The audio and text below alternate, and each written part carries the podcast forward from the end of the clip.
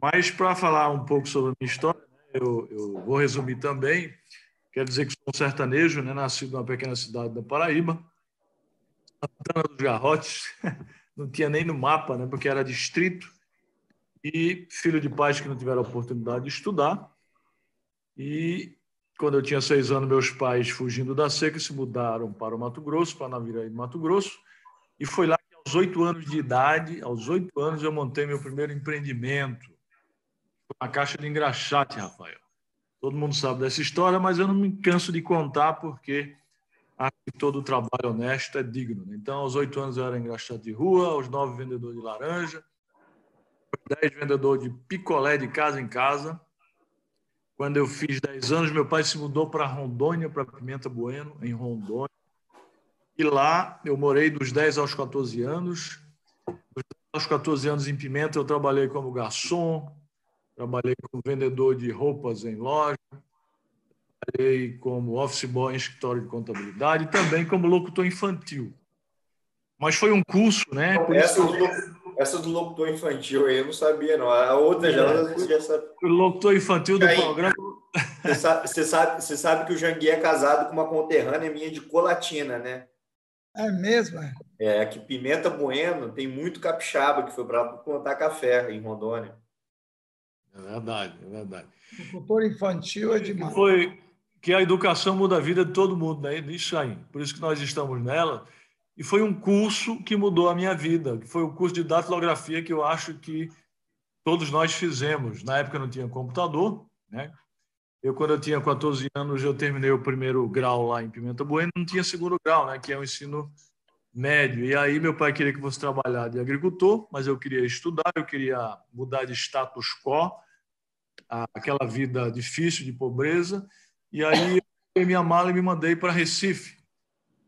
Um tio meu que era advogado e foi exatamente o curso que salvou a minha vida, porque ele quando eu perguntou se eu sabia fazer alguma coisa na vida, eu sabia datilografar muito bem, muito rápido. Até hoje eu datilografo eu, eu digito no computador muito rápido porque tinha feito aquele curso.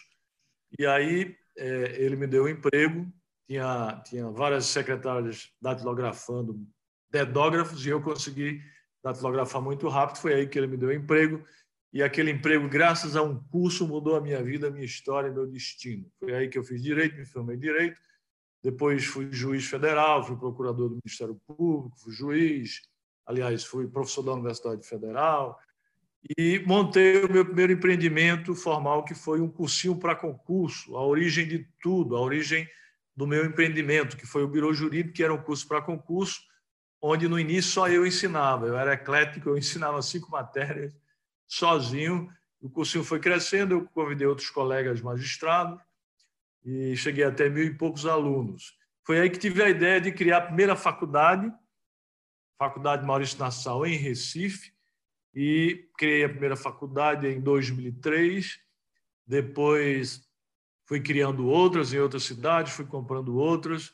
E hoje é o Grupo Ser Educacional, graças a Deus, um dos grandes grupos, juntamente com os grupos dos meus colegas aí, de Chaim, de Daniel, um dos grandes grupos educacionais do Brasil que tem o objetivo de ajudar o povo brasileiro a se qualificar, ajudar o país a se desenvolver, porque a gente sabe que um país para sair de um estágio de subdesenvolvimento para desenvolvimento só através da educação, a educação do seu povo, desde a básica após superior.